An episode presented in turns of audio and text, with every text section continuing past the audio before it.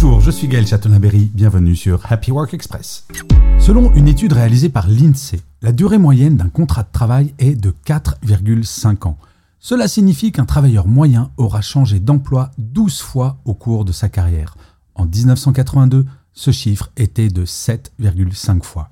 Cette augmentation est due à plusieurs facteurs, notamment l'évolution du marché du travail, la mondialisation et l'évolution des aspirations des salariés. Les jeunes sont plus susceptibles de changer d'emploi que les plus âgés, ce qui semble normal.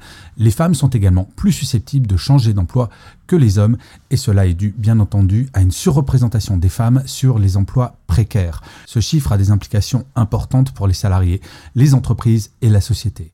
Pour les salariés, il signifie qu'ils doivent être plus flexibles et adaptables. Pour les entreprises, il signifie qu'elles doivent être plus proactives dans la gestion des talents pour les fidéliser. Pour la société, il signifie que le marché du travail est plus dynamique et en constante évolution. Et vous, avez-vous fait le bilan? Combien d'emplois avez-vous déjà eu au cours de votre carrière? Merci d'avoir écouté cet épisode. N'hésitez surtout pas à vous abonner. Vous serez tenu au courant du chiffre du jour de demain.